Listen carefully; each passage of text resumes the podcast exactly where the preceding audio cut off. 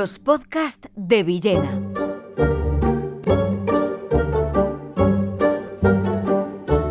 Las muchas artes poéticas de Ezra Pound. Alguna vez quizá hemos hablado ya de Ezra Pound, uno de los grandes poetas eh, en inglés, norteamericano de nacimiento, aunque eh, abominó finalmente de Estados Unidos, que le parecía un país horrible, pero esa Pound fue uno de los grandes creadores de la poesía del siglo XX, un creador lleno de fuerza eh, que sabía que esa poesía vital, esa poesía que siempre tiene que tener el arrastre de la vida, conllevaba también el arrastre de la cultura. Ezra Pound fue un gran un hombre culto que fue tomando de diversas fuentes todos los caminos de la poesía para aunarlos, para mezclarlos en una poesía que recogiese la tradición universal de la poesía, lo cual es mucho decir, pero él tenía ese, ese talento.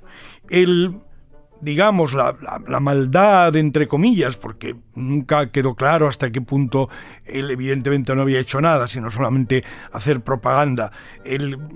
La nube sobre la vida de Ezra Pound vino cuando Pound en los años 20, en los primeros años 20, fue a Italia a Rapallo y en ese momento se interesó por las teorías económicas del fascismo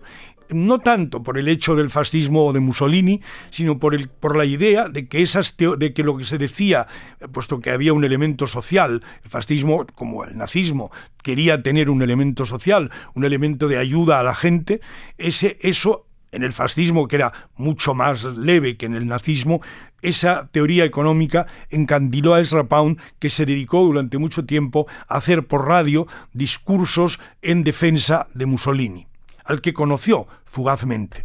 Eso, naturalmente, al terminar la Segunda Guerra Mundial, le valió la reprobación de, de, sus compatriotas norteamericanos, que lo llevaron en una jaula a Estados Unidos, eh, lo vejaron, lo maltrataron eh, y estuvo varios años y volvió a Europa, no quiso saber ya nunca nada más de Estados Unidos, volvió a Europa destruido y murió en Venecia, había nacido en Idaho en 1885 y murió en Venecia en 1972. Naturalmente, como digo, abominando de Estados Unidos, pero mm, no de la cultura a la que él se había dedicado a pesar de esa destrucción final que no quita nada de lo que ha hecho. Esto viene a cuento incidentalmente de la publicación de un librito en visor que se titula El arte de la poesía y que es un pequeño ensayo de Pound hablando, escrito en 1913, hablando de cómo, cuando vivía en Inglaterra, hablando de cómo debe ser la poesía, de cómo se fabrica la poesía, de cómo se construye, de que la poesía es un arte. Evidentemente es un arte y como todo arte se construye, pero que al mismo tiempo esa construcción tiene que estar dada tiene que tener detrás eh, la inspiración. Es decir, un gran poeta no se hace, un gran poeta no se construye a base de estudiar y eh, escribir y hacer borradores. Un gran poeta nace.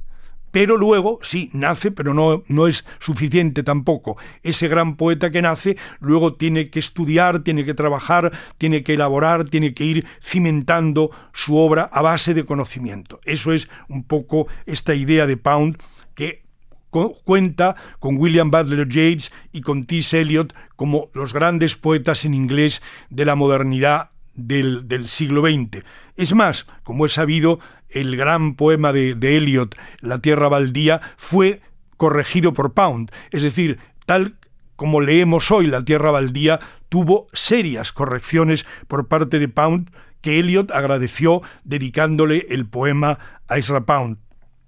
que además de estos ensayos un poco caóticos, como el que he hecho referencia, pues escribió maravillosos libros de poemas desde Catay en 1915, donde traía cuento a la poesía china, a Canzoni de 1911, los trovadores provenzales, el dolce stil novo italiano